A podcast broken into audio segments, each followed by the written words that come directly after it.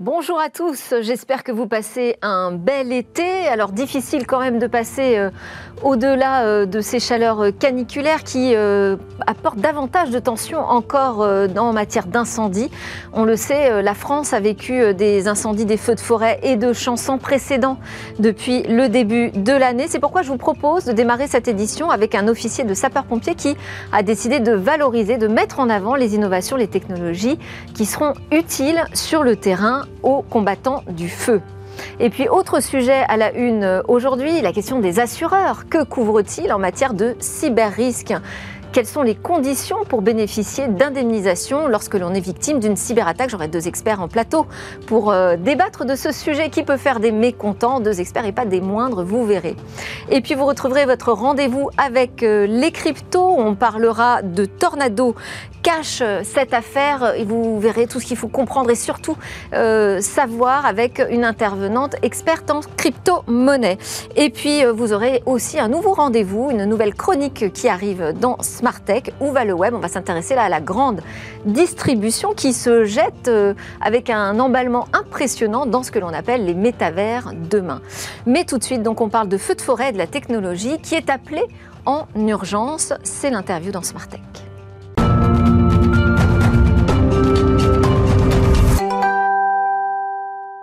Alors dans cette euh, première partie de Smartech aujourd'hui, autour de la table avec moi, Philippe Cotel, vous êtes euh, administrateur de l'AMRAE, président de la commission cyber, risque manager d'Airbus Défense et euh, Space. Également à vos côtés, Martin Landais, sous-directeur des assurances à la direction générale du Trésor. Bonjour à tous les deux. On va débattre ensemble de la question de, la, de l'assurance dans le cas des cyberattaques. Mais d'abord, je propose qu'on écoute notre autre invité, Thibault Refait, à propos des feux de forêt et de comment la technologie peut nous aider, comment l'innovation peut venir en secours, je dirais, aux euh, combattants du feu, aux pompiers. Bonjour Thibault Refait. Bonjour. Alors, vous êtes euh, vous-même officier euh, mhm. de sapeurs-pompiers, en charge de l'innovation au service départemental d'incendie et de secours des Yvelines, cofondateur de l'association Atraxis. Alors Atraxis a été créé par des officiers euh, de sapeurs-pompiers et l'objectif c'est d'accélérer vraiment cette innovation pour les services de secours. Je voulais déjà vous demander si vous aviez des retours du terrain de euh, vos collègues qui aujourd'hui euh, sont face aux incendies. Alors effectivement, on a eu des retours du terrain de, la part des collègues cet été, que ce soit des sapeurs-pompiers du sud de la France, du sud-ouest, mais l'ensemble des sapeurs-pompiers ont cet été été mobilisés du nord comme au sud, de l'est comme à l'ouest, pour venir en soutien à cet été qui a été très chaud.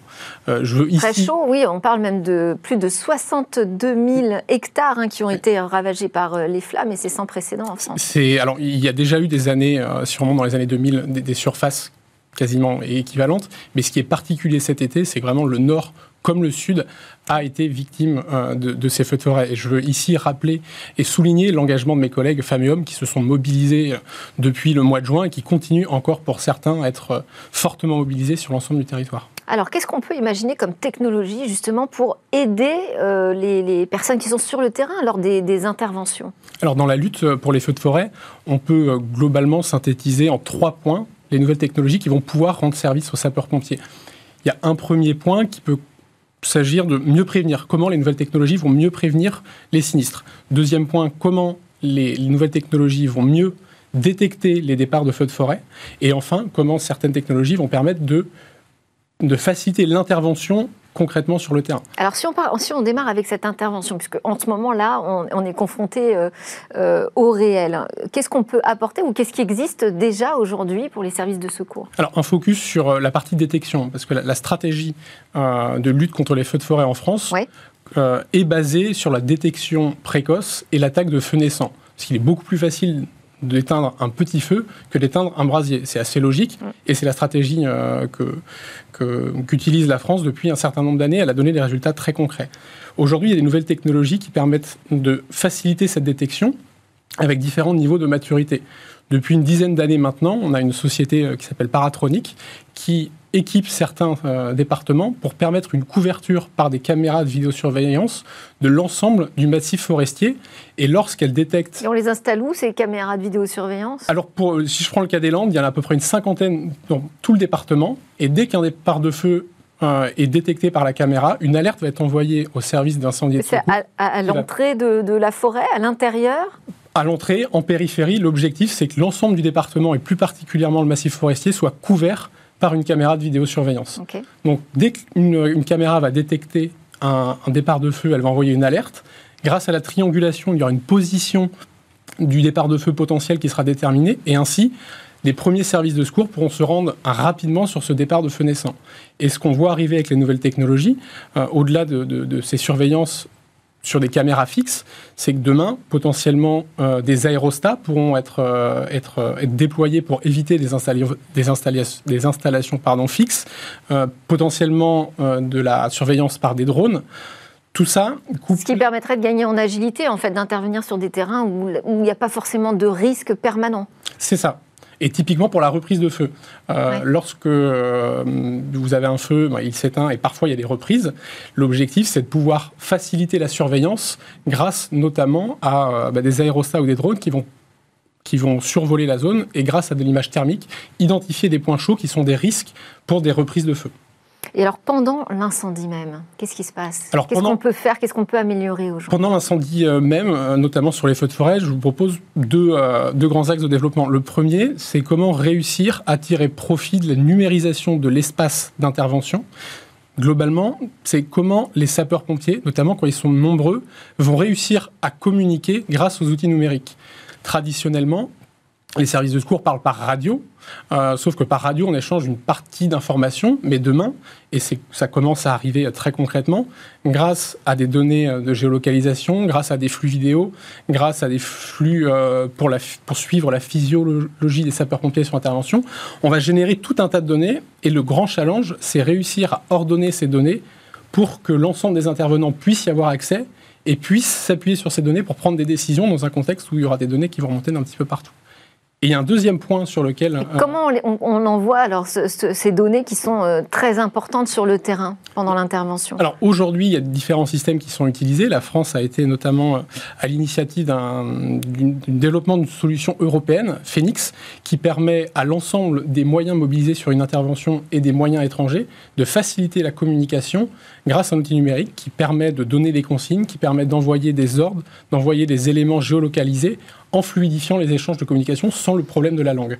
Et le type de données qu'on est capable de collecter aujourd'hui alors, des on pourrait aller beaucoup plus loin On pourrait aller beaucoup plus loin. Euh, aujourd'hui, il y a des données de géolocalisation, il y a des données euh, de type flux vidéo, des données GPS, et aujourd'hui, il y a des réflexions qui sont menées pour avoir, comme je vous l'évoquais à l'instant, des, euh, des, données physiologiques.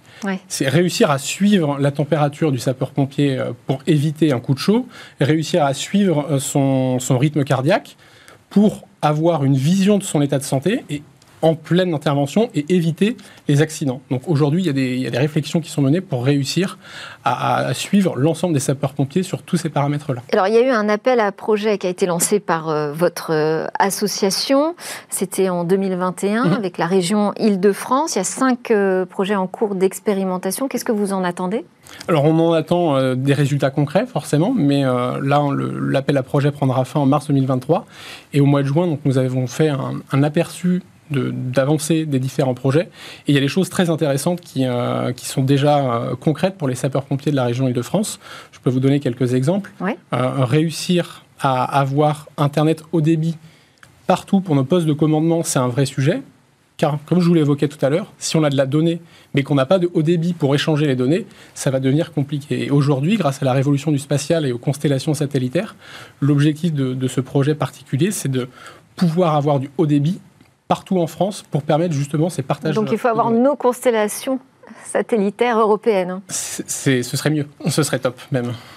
Et ça, ça, doit vous intéresser, ça, dans le milieu de l'assurance, puisque la couverture des risques de catastrophes naturelles, ce n'est pas le sujet qu'on abordera spécifiquement ensemble tout à l'heure, mais plus il y aura de données, plus on pourra euh, travailler main dans la main aussi, euh, j'imagine, avec euh, les sapeurs-pompiers et les assureurs. Absolument. Et euh, Airbus aussi euh, développe des solutions mmh. satellitaires, des solutions de drones. Et euh, effectivement, quand, j'entends quand j'entends ce, projet, effectivement, nous pensons que, le spatial est une des voies permettant de, sécuriser une observation et une, gestion de la crise. Martin Landais, vous avez peut-être une remarque aussi, parce que c'est votre dossier du moment.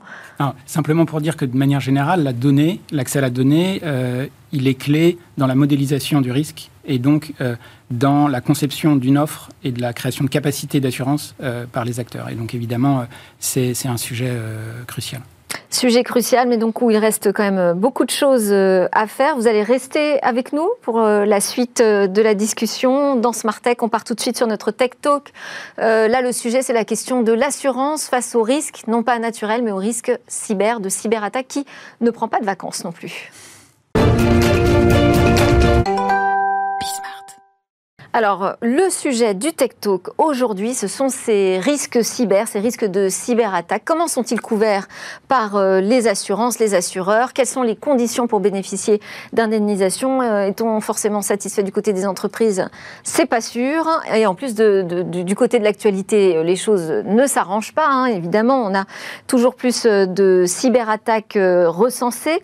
D'un autre côté, du côté du marché de l'assurance, en revanche, on trouve que les offres peinent quand même à, convaincre et à se développer. Les pouvoirs publics ont engagé une réflexion il y a un an avec euh, les parties prenantes. On attend un rapport qui doit être publié très prochainement.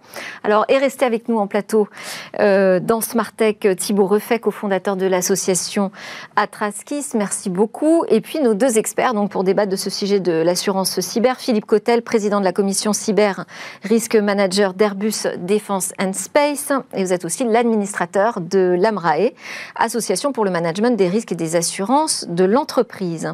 Et à vos côtés, Martin Landais nous fait le plaisir d'être présent. C'est le nouveau sous-directeur assurance à la Direction générale du Trésor depuis euh, février de cette année. Et à votre agenda, bonjour, eh bien, il y a la réforme du régime d'indemnisation des catastrophes naturelles qui attend ses décrets d'application, la réforme de l'assurance agricole et bien sûr les captives. Alors les captives, on peut peut-être démarrer par les captives. Expliquez-nous euh, en quoi ça consiste et euh, pourquoi ça semble être un sujet particulièrement approprié justement pour couvrir le risque cyber de cyberattaque. Alors, euh, le sujet des captives de réassurance, c'est un sujet sur lequel on travaille depuis depuis assez longtemps, en, vérité, et qui dépasse le cadre du seul risque, du seul risque cyber. c'est un sujet important dans, pour apporter une meilleure gestion du risque par les entreprises, renforcer la prévention et dégager des capacités des capacités d'assurance et de réassurance, puisque... Donc c'est une mutualisation, en fait, hein, c'est ça, autour d'un risque spécifique. Alors, c'est pas vraiment une mutualisation parce que une entreprise d'assurance, euh, elle gère ses risques en les diversifiant. Et donc, elle peut les diversifier euh, à la fois dans l'espace, dans le temps.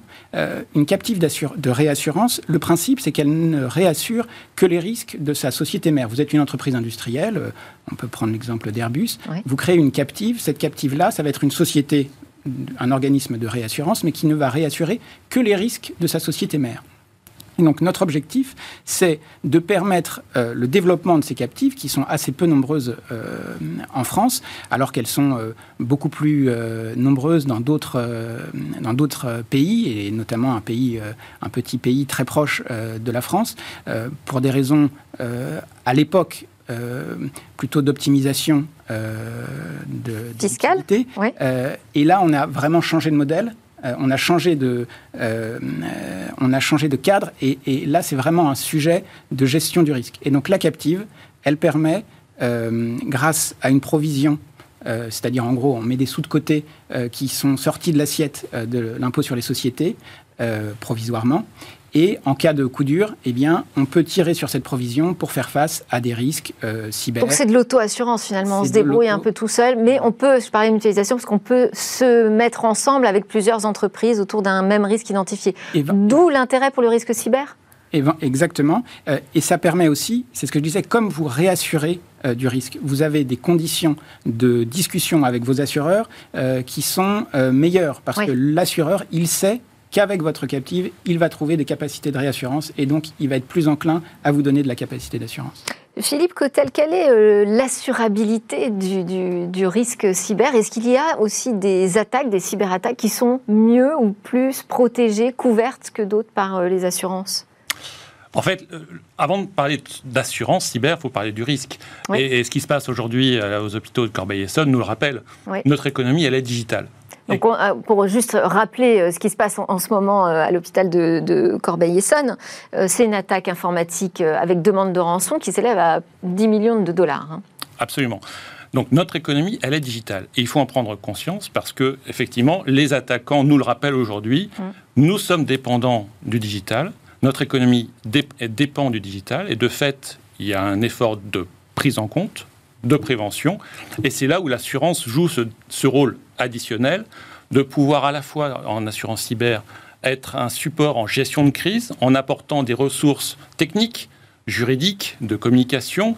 Et ça, c'est très utile quand je pense aux PME, aux ETI qui n'ont pas forcément ces compétences-là pour les aider, les accompagner durant cette phase-là. Et après, une phase d'indemnisation, une fois que le sinistre a été clos. Donc l'assurance cyber joue un rôle important dans la résilience de notre économie face à ce risque. Et c'est pourquoi l'AMRAE s'est vraiment intéressé à ce sujet-là. Et lorsque vous m'aviez invité il y a un an, euh, pour la première sortie de notre étude Lucie, qui est euh, euh, supportée par huit grands courtiers français qui nous apportent leurs données anonymisées que nous agrégeons, nous avions vu l'année dernière que c'était vraiment l'anus horribilis mm. pour euh, le marché de l'assurance cyber, avec 130 millions de primes pour 217 millions de sinistres, 167 millions de, de ratios sinistres sur primes, donc, et avec 4 sinistres supérieurs à 130 millions. Vraiment, on s'attendait à une réaction forte du marché. Et bon, on n'a pas été déçus parce que donc. Euh, donc là, on a les nouveaux résultats. On de a votre étude. oui, cette étude donc a été renouvelée. Donc nous avons les résultats pour 2021 avec la réaction du marché tel qu'on l'anticipait, une augmentation forte du volume de primes qui passe de 130 à 185 millions. La bonne nouvelle, c'est la réduction des sinistres qui passe de 217 à 164 millions. Donc en fait, on a appris à réagir en fait. On a appris et, et, en fait on a vu au-delà de ces chiffres-là une vraie différence en termes de, de développement de marché pour les grandes entreprises et pour les ETI ou les PME. Pour les grandes entreprises, euh, la réaction des assureurs a été très forte. Et au-delà du, volume de primes, ce que l'on voit, c'est qu'il y a une réduction forte de l'offre de garantie, de capital garanti. Pour des grandes entreprises qui ont plusieurs milliards de chiffres d'affaires, aujourd'hui, en moyenne, la couverture est de l'ordre de 30 millions, ce qui est très très peu. c'est quelques jours de, de chiffre d'affaires. A contrario, la franchise, qu'on connaît tous, a augmenté significativement et le taux appliqué, le taux de prime a doublé en un an. Ce qui est pour les, enfin, pour les grandes entreprises une réaction extrêmement brutale qui a poussé 11 des grandes entreprises françaises à ne plus s'assurer. Ce qui est un, phénomène absolument nouveau que, regarde avec beaucoup d'attention. Pour les ETI, à contrario, le phénomène est très différent. C'est-à-dire qu'on a vu une augmentation forte d'ETI qui s'assure en 2021. Et ça, c'est une très bonne nouvelle la réaction de marché a été moins forte. Sans doute parce qu'elles sont davantage conscientes des risques. Absolument. À cause des attaques. Absolument. Pas forcément une bonne nouvelle en soi. La prise de conscience est une bonne nouvelle la parce que la prise de conscience, c'est la confrontation réelle, entraîne forcément une prise de conscience et une prévention mm. et une politique de gestion de risque. Mais donc et la réaction de marché était, des assureurs a été moins forte sur les ETI. On a vu une réduction de la capacité, mais néanmoins toujours disponible une augmentation de la franchise, mais raisonnable, et une augmentation des taux de 50%, ce qui est certes importante, mais deux fois moins que pour les grandes entreprises. Mais c'est sur les sinistres que là, on a vu vraiment euh, des choses évoluer. Pour les grandes entreprises, en 2021, on a une réduction forte du nombre de, sinistres, euh, à la fois en termes de volume, on a divisé par deux le volume, et en termes de sévérité, on n'a que les quatre plus gros sinistres des grandes entreprises en 2021. Aucun d'entre eux ne dépasse euh, les 15 millions. Donc ça, c'est plutôt une très bonne nouvelle. Par contre, pour les ETI, et là, ça c'est plus préoccupant, on a vu une explosion de la sinistralité. Ce que je dis, c'est la confrontation réelle qui. voilà, une multiplication par 5 de la sinistralité sur les ETI, ce qui euh, nous entraîne deux, deux, phénomènes, deux conclusions pour cette année, avec euh, des, des, des, des motifs de, de, de, de réflexion sur lesquels on a vraiment beaucoup travaillé avec, avec euh, Martin et ses équipes. C'est pour les grandes entreprises qui supportent vraiment le marché de l'assurance cyber, 80% de la prime, c'est les grandes entreprises qui la payent, eh bien, euh, l'attractivité de la solution assurantielle doit être rétablie. On a vu 11 entreprises se sont écartées. il est essentiel que euh, ce phénomène s'arrête parce que sinon, si y a pas, les grandes entreprises ne, s'assurent plus, eh bien, il n'y aura plus de marché d'assurance pour aucune entreprise en France. Essentiel à ce point que euh, les pouvoirs publics ont décidé de s'intéresser à ce sujet. Et, juste pour terminer. non, parce que je, vous, redonnerai la parole, ne vous inquiétez pas, Philippe Cotel. Martin Landais, parlez-nous de cette, euh, ce travail que vous avez mené de réflexion avec toutes les parties prenantes. Hein c'est une prise de conscience de l'augmentation des risques, de la faiblesse de l'offre euh, assurantielle. Qu'est-ce qu'on peut faire? Comment est-ce qu'on peut intervenir là-dessus? Ah, Exactement. Le, quand on est au trésor. Quand on est au trésor. Le, constat, il est, il est, clair. La numérisation de l'économie, ça accroît les vulnérabilités euh, face aux, incidents cyber. Alors, les incidents cyber, euh, ça veut dire des incidents qui touchent l'intégrité, la, sécurité, la confidentialité des données et des systèmes d'information. Et ces incidents cyber, ils peuvent être liés à des accidents, euh, des erreurs humaines, mais aussi à des cyberattaques. Ce qu'on voit, c'est qu'en vérité, l'immense majorité des incidents cyber, ils sont liés à des cyberattaques euh, parce que euh, les entreprises sont de plus en plus numérisées, parce qu'avec le recours massif au télétravail, notamment à la suite de la crise sanitaire, on a accentué les vulnérabilités.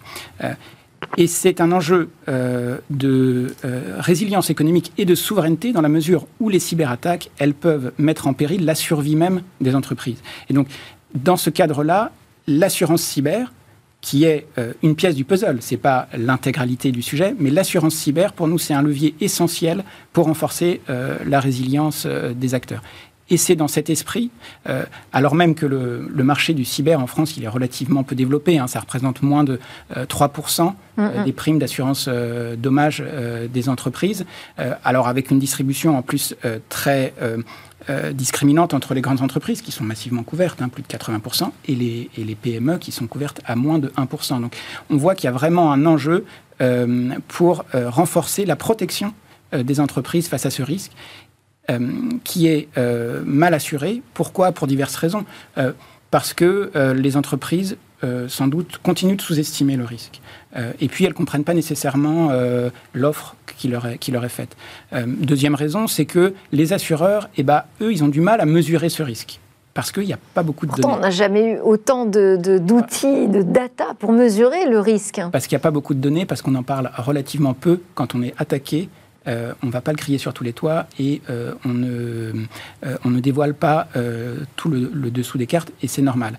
Et puis, euh, euh, la, dernière raison, c'est sans doute une, euh, des incertitudes sur le cadre juridique de, des contrats. Et donc, dans, cette, dans l'ambition de développer l'assurance cyber en France, on a mis en place les pouvoirs publics, donc, avec les services de l'État, Direction générale du Trésor, ANSI, qui est l'Agence nationale de la sécurité des systèmes d'information, rattachée à la Première ministre, le superviseur du secteur, la CPR, les entreprises, la MRAE, les assureurs, les réassureurs, euh, les spécialistes du risque cyber, euh, des acteurs du monde académique, euh, un groupe de travail, il y a un an, pour réfléchir à des solutions opérationnelles pour développer, pour développer cette offre d'assurance. C'est-à-dire, quels sont les... Alors je sais que le rapport n'est pas encore rendu public, mais est-ce que vous avez déjà quelques pistes peut-être concrètes à partager avec nous? Alors, le rapport, il devrait être publié très prochainement. Euh, donc, Vous avez une date Je ne rentrerai pas dans, les détails, mais ça, ça, ça, sera en septembre ça se, compte, euh, voilà, ça se compte en jours. Euh, on a identifié quatre grands axes de travail. Le premier, comme je disais, c'est il faut clarifier le cadre juridique de, de, couverture des risques cyber. Alors, pour donner deux exemples, les clauses des contrats, il faut qu'elles soient rendues plus claires. Il faut que les assureurs et les assurés sachent exactement ce qui est couvert et, ce qu'il couvre. Euh, c'est un enjeu. Ça doit être un exercice très difficile parce que le risque cyber euh, revêt euh, multiples visages, même dans les cas, par exemple, de ransomware où c'est clairement une cyberattaque. Bon, bah, il y a au départ peut-être quelqu'un qui a ouvert un mail, il n'aurait pas dû. Alors, à quel point on porte une responsabilité ou pas finalement dans, dans, dans les dommages? C'est pas un travail aisé, mais il y a des progrès qui peuvent être faits. Euh, pour clarifier ces clauses. Et encore une y fois. Y compris sur la question de, du paiement de la rançon ou non C'est le deuxième euh, exemple que je vais donner sur la clarification du cadre juridique. Mais déjà, le premier, c'est il faut que les assurés sachent s'ils sont couverts et à quelles conditions. Euh, et il faut que les assureurs connaissent leur exposition, c'est-à-dire en cas d'incident, est-ce que ils ont assez provisionné ou non. Donc ça c'est et, donc c'est pour ça qu'on a poussé pour un travail de place avec France Assureur pour euh, euh, clarifier, faire un travail de clarification des clauses. Le deuxième exemple sur euh, ce premier axe, c'est comme vous l'avez dit, les cyber-rançons. et là-dessus, les membres du groupe de travail ont proposé de conditionner le remboursement, l'indemnisation du paiement d'une cyber-rançon à un dépôt de plainte euh, rapide euh, de l'assuré. En fait, on essaye de trouver un équilibre entre lutte contre la cybercriminalité et euh, survie des entreprises. Parce qu'on ne peut pas, enfin je ne sais pas quelle est la position de l'AMRAE, mais on ne peut pas laisser seules les entreprises aussi face à, cette situation où tout un système d'information est complètement bloqué. Absolument. Et il y a eu beaucoup de débats sur faut-il ou non interdire, le paiement, des rançons, ou interdire la couverture du paiement des rançons. La position de la c'est qu'au-delà de, de, ce, paiement de rançon ou pas, ce qu'on voit, c'est qu'il faut couvrir les conséquences du ransomware. Euh, l'hôpital de Corbeil-Essonne ne va pas payer la rançon. Par contre, par contre euh, il est important de les accompagner en termes de gestion de crise et de, de remédiation, de façon à ce qu'ils soient capables d'être de nouveau opérationnels le plus vite possible. Et c'est dans cette phase-là que la couverture assurantielle est la plus efficace. Car si les entreprises ne sont pas accompagnées, eh bien, elles n'ont guère d'autre choix que de payer la, la rançon. Et donc, effectivement, obtenir une vraie couverture assurantielle, c'est un des éléments de défense contre ce phénomène. Donc, c'est-à-dire c'est un préalable à la question euh, qu'on doit trancher de faut-il interdire ou non euh, le paiement de rançon ou doit-il ou non être, euh, être couvert? Oui, parce que comme, comme, comme le disait Martin, l'essentiel des, des, des attaques sont malicieuses. Et donc, il faut absolument adresser ce point. Je vous laisse euh, continuer sur les pistes concrètes. Euh, le, deuxième axe a, sur lequel on a travaillé, c'est comment mieux appréhender le risque. Comment les assureurs, les réassureurs euh, peuvent mieux modéliser et euh, contrôler ce risque. Euh, alors ça, ça passe euh, principalement par deux, deux, leviers. Le premier, c'est de s'appuyer sur les, les, bonnes pratiques, les meilleures pratiques mises en place par les grands acteurs assurantiels qui travaillent depuis maintenant plusieurs années sur ce, sur ce risque cyber et qui ont des outils de modélisation et de, de, contrôle d'une certaine manière de ces risques. avec, par exemple, pour citer un acteur français, AXA. Et le deuxième point, c'est, et on l'a dit tout à l'heure, c'est le point clé, c'est la donnée. Quand vous n'avez pas de données, vous ne pouvez pas modéliser. Si vous ne modélisez pas, vous assurez pas parce que vous ne savez pas euh, euh, provisionner. Et donc, sur la donnée, euh, qui est vraiment le point, un, point nodal, ce que nous, on propose dans le cadre du groupe de travail, c'est de créer, dans le cadre d'un partenariat public-privé, une base de données des incidents cyber qui puisse être un, un, moyen pour l'ensemble des acteurs de mieux modéliser le risque. Et vous avez cité AXA, mais AXA a fait appel à l'État. Euh, on a besoin d'aide financière aussi du côté des, assureurs, des assureurs. Alors, je... En tout cas, c'est ce que j'ai entendu. Euh, là-dessus, je, je, ne réagirai pas. Euh, et si vous me permettez de poursuivre sur le, troisième, le troisième axe, c'était comment mieux répartir le risque entre assurés, assureurs et réassureurs pour euh, optimiser finalement euh, le partage du risque. Et euh, je serai rapide sur ce point parce que une des, une des options qui a été mise en avant par les, membres du groupe de travail, c'est précisément la facilitation des captifs de réassurance qui est vraiment... Alors, encore une fois, ce n'est pas l'alpha et l'oméga, mais c'est un levier très précieux pour mieux gérer le risque et récupérer de la capacité. Et là-dessus, à la vous êtes euh, tout à fait en accord avec les décisions euh, qui ont été prises? Bah, Il y, a deux choses qui sont absolument, euh, on est absolument d'accord. La partie donnée, elle est essentielle. L'étude Lucie, elle est aussi née du, du manque d'informations sur le nombre de sinistres, le nombre d'entreprises qui s'assurent, le nombre d'entreprises qui ont des sinistres et qui sont indemnisées. Et en fait, notre, notre action, elle était justement de pouvoir permettre de voir une meilleure lumière sur la cyberassurance qui n'existait pas. Et donc, nous sommes absolument associés à mieux connaître, à mieux développer ce, cette modélisation de risque. Concernant euh, les captives, l'AMRA est un des... Un vite, des, ouais, ce sera votre conclusion. Et euh, effectivement un des, des, des porteurs et des, des, grands supporters de cette évolution-là, parce que c'est un outil de gestion du risque pour les entreprises. Merci beaucoup à tous les deux. Je n'ai pas eu le temps de vous faire réagir, Thibaut Refait, mais euh, je crois que vous, vous êtes plutôt du côté de l'apport des technologies pour fournir ces données euh, en, cas de, catastrophe euh, naturelle. Thibaut Refait, merci encore. Philippe Cotel, je rappelle que vous êtes l'administrateur de l'AMRAE, Martin Landais, sous-directeur des assurances à la Direction générale du Trésor. On se retrouve dans Smart Tech juste après une courte pause et ensuite on va parler des cryptos, cryptoactifs, crypto-monnaies.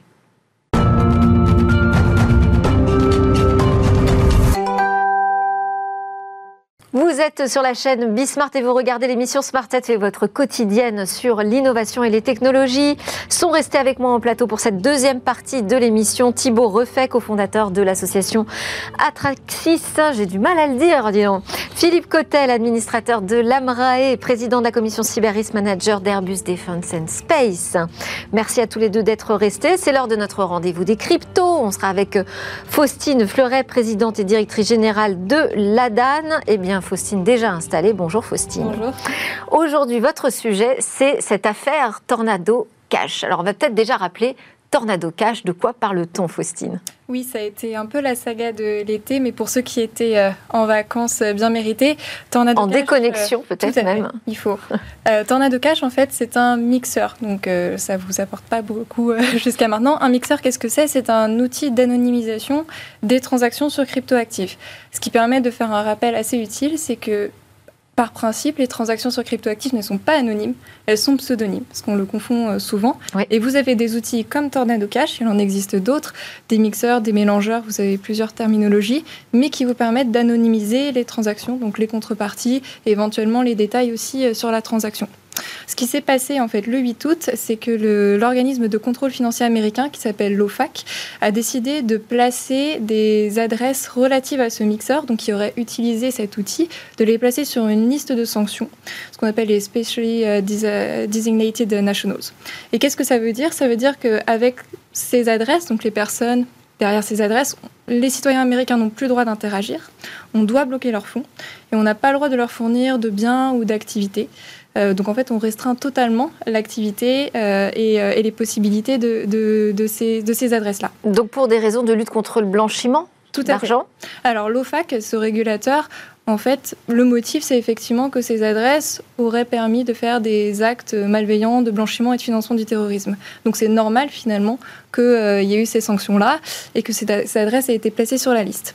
Donc euh, la conséquence et les obligations qui en découlent, c'est que vous avez des plateformes d'échange, des grosses plateformes qui ont donc empêché euh, bah, d'envoyer des, fonds sur ces, sur ces adresses-là, voilà, de continuer à interagir avec, avec des gens qui auraient fait affaire avec ce, mixeur. Et alors, quelles questions ça pose et quelles inquiétudes ça suscite dans, dans le secteur? Oui, parce que jusque-là, tout va bien, c'est normal. Il y a un acte, de, un acte malveillant de financement de blanchiment de terrorisme. On a des entités régulées qui réagissent. En fait, ce qui a beaucoup ému les secteurs, c'est que vous avez aussi des entités pas forcément concernées par cette décision de l'OFAC qui ont réagi. Vous avez des sociétés technologiques, donc par exemple ceux qui vont permettre de valider des transactions, ou vous avez une bibliothèque de ressources en ligne libre qui ont eux-mêmes pris des dispositions en fait. Donc par exemple le code du mixeur a été supprimé. Donc il n'y avait aucune en fait euh, obligation que ce code soit supprimé. La décision de l'OFAC n'avait rien à faire là-dedans. Euh, la validation, c'est une opération technique, donc de la même façon, l'OFAC n'avait pas. C'est-à-dire que ça a semé un peu la panique, c'est ça? Voilà. C'est beaucoup dû au fait que l'extraterritorialité américaine, qui est une notion assez large, euh, a fait extrêmement peur. Du coup, il y a des sociétés pas ou même étrangères. Hein. Euh, je pense à cette société autrichienne qui validait des transactions, qui du coup a pris ces mesures. Euh, mais en fait, il y a eu le 10 août un événement aussi assez impactant. C'est un développeur euh, qui a participé à développer le code de ce mixeur qui a été arrêté aux Pays-Bas.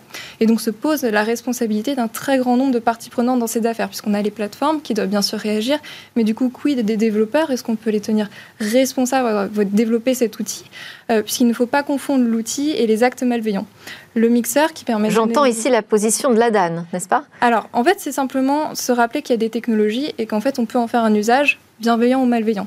Donc le mixeur en tant que tel, ce qu'il faut rappeler, c'est que ça permet d'anonymiser des transactions, mais qu'en soi, euh, ça peut être un gage de sécurité, ça peut être nécessaire, ça peut être utile. Donc on est en train de penser la réglementation au niveau européen notamment. Et qu'est-ce que vous avez envie de dire justement au gouvernement? Alors, aux régulateurs C'est tout à fait normal que des actes de blanchiment de financement du terrorisme par ces outils euh, soient réprimés et qu'il y ait des sanctions et que la réglementation s'applique à eux. Néanmoins, il ne faut absolument pas jeter le bébé avec l'eau du bain euh, et faire attention quand on va sur, cette, euh, sur la question de ces technologies. Donc, ce qu'on voit aujourd'hui, c'est que les mixeurs sont régulés au niveau américain. ils sont soumis à la loi sur le secret bancaire, les mixeurs centralisés. Ce n'est pas encore le cas en Europe. Donc, ce qu'on s'attend, c'est qu'éventuellement cette affaire interpellent les régulateurs et qui se posent la question de comment faire avec ces mixeurs. Et que ça pourrait euh, les influencer Alors, évidemment. Ou accélérer le mouvement. Voilà. Et donc, euh, vous savez que derrière les cryptoactifs, c'est quand même aussi une philosophie. Donc, ce qui émeut le secteur, c'est tout ce qui touche ben, voilà, au droit à l'autonomie financière, au droit à la vie privée, euh, la possibilité d'évoluer dans l'ère numérique sans, disons, présomption de culpabilité à chaque fois qu'on fait des transactions. Et donc, voilà, il y a aujourd'hui cette confrontation entre la réglementation, qui est nécessaire, mais aussi le développement d'une innovation qui derrière prône voilà, la décentralisation parce que c'est efficient, parce que c'est utile. Euh, et donc il va falloir faire extrêmement attention à ce que les deux cohabitent, ce qui n'est pas évident. Et vous pensez que euh, c'est compatible justement de maintenir ce qui était, on peut appeler les idéaux hein, autour de, la blockchain avec euh, eh bien l'incursion du réel là aussi hein? Alors il y a plusieurs euh, mondes, on va dire. On, a déjà des plateformes qui ressemblent beaucoup à des intermédiaires financiers, des plateformes centralisées. Et donc là, c'est assez facile aujourd'hui de faire une réglementation un peu comme on la connaît et de contraindre ces acteurs qu'elles aient des responsabilités. Là où ça va être plus difficile, c'est que technologiquement parlant, le monde plus décentralisé marche différemment. Et donc, par exemple, si on veut parler de bloquer des fonds, c'est pas du tout évident, c'est pas aussi simple euh, dans le monde décentralisé que dans le monde centralisé. Et puis, bah, on a affaire en fait à du code qui fait des opérations qui, une fois déployées, déployé, pardon, interagit seul. Il n'y a plus d'opérateurs, donc qui, qui est de la responsabilité Est-ce qu'on veut aller jusqu'aux développeurs? Est-ce qu'on veut aller jusqu'aux interfaces, jusqu'au front-end? Et c'est ça qui va faire peur. Philippe Cotel, vous avez peut-être une question sur le sujet de cette affaire Tornado Cash? Pour revenir sur le sujet cyber, on voit bien que, le phénomène des ransomware est une véritable plaie, une véritable menace pour l'économie. Et euh, la réalité de tous ces ransomware, c'est que le paiement de ces rançons est souvent demandé en crypto-monnaie. Et donc, on peut comprendre le souci du régulateur de, de, lutter, enfin de, réguler ces mixeurs qui cherchent effectivement à anonymiser et à protéger les attaquants dans, le, dans la, capacité à récupérer ces rançons. Donc, on peut comprendre. On peut comprendre, et la difficulté, c'est de ne pas forcément confondre les deux, à savoir ce monde des crypto euh, actifs et celui de la cybercriminalité. Voilà. Alors, je rappelle que les actes de blanchiment de financement du terrorisme dans le monde des cryptos ne font que décroître année après année. On est sur 0,15% euh, de transactions illicites aujourd'hui au total. Euh, et ensuite, bien sûr, on a des actes malveillants, on parle de ransomware. Ensuite, par exemple, les mélangeurs, ils ont aussi été utilisés dans le cadre de donations. Euh, par exemple dans le cadre de la crise euh, Russie-Ukraine, où là, ça aurait été extrêmement délicat pour des gens de ne pas être anonymes, ça aurait été extrêmement dangereux à la fois pour le donateur et le récipiendaire euh, bah, d'être dévoilé en place publique. Donc, encore une fois, il y a un outil et c'est l'usage qu'on en fait qu'il faut effectivement réguler quand c'est nécessaire. Merci beaucoup, Faustine Fleuret, régulièrement avec nous, présidente et directrice générale de la DAN qui nous décrypte ce monde des cryptos. À suivre dans Smart Tech, une nouvelle chronique quotidienne Où va le web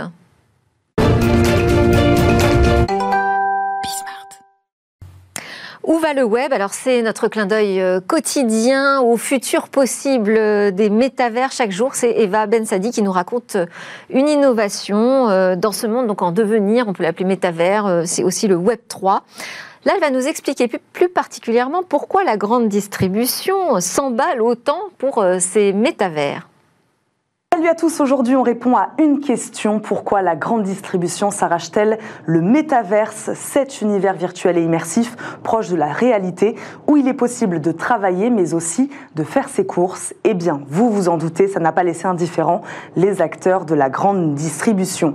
Rappelez-vous, il y a quelques mois, Carrefour publiait une vidéo mettant en avant son futur projet dans le métaverse en partenariat avec le jeu blockchain The Sandbox dont je vous ai parlé cette semaine a donc acheté en janvier dernier une parcelle de 36 hectares dans le jeu vidéo. 36 hectares, soit l'équivalent d'une trentaine de ces supermarchés, pour 300 000 euros ou 120 Ethereum, puisque c'est la crypto-monnaie d'échange sur cette plateforme. Pour l'instant, le terrain est vide, mais les possibilités sont nombreuses. Les distributeurs peuvent très bien bâtir des magasins virtuels ou encore organiser des événements thématiques ou mettre en place des jeux. C'est ce qu'a fait Casino, proposer à ses clients de jouer dans le métaverse pour gagner des bons d'achat avant peut-être de, proposer des récompenses en NFT. Autre exemple outre-Atlantique, Walmart qui a créé ses propres NFT et crypto-monnaies pour faciliter la, commercialisation de divers produits électroniques, décorations, jouets, sports, etc. Alors, faire ses courses sur le métaverse, on n'y est pas vraiment. Et puis d'ailleurs, ce n'est pas l'objectif principal de ces enseignes. Les marques cherchent avant tout à approfondir leur relation avec leurs clients, aller en chercher des nouveaux et pourquoi pas lancer des produits. Walmart, toujours, a annoncé le lancement de magasins virtuels où les clients peuvent interagir avec des vêtements, les essayer avant de poursuivre leur emplette physiquement ou en ligne, l'univers virtuel devient pour elle un espace où elle teste de nouveaux produits, styles ou coloris. Objectif ici, mesurer l'intérêt des consommateurs avant de lancer la fabrication d'un article. Et pour ces enseignes du retail, l'enjeu est immense en économie de coûts. Surtout, cela permet de passer des commandes plus précises, de réduire les excédents de stock ou de répondre avec une plus grande exactitude aux attentes des consommateurs. Alors même s'il est difficile d'évaluer aujourd'hui les bénéfices à engranger, les distributeurs veulent surtout se positionner et ne pas prendre le risque de rater le tournant technologique. Merci Eva, ça fait beaucoup réagir en plateau, mais on n'a plus le temps malheureusement. Alors j'ai juste le temps de vous remercier Thibaut Refait d'Atraxis, Philippe Cotel de l'Amrae et Faustine Fleuret de la Danne. Merci à tous, c'était Smart Tech, je vous souhaite un excellent week-end.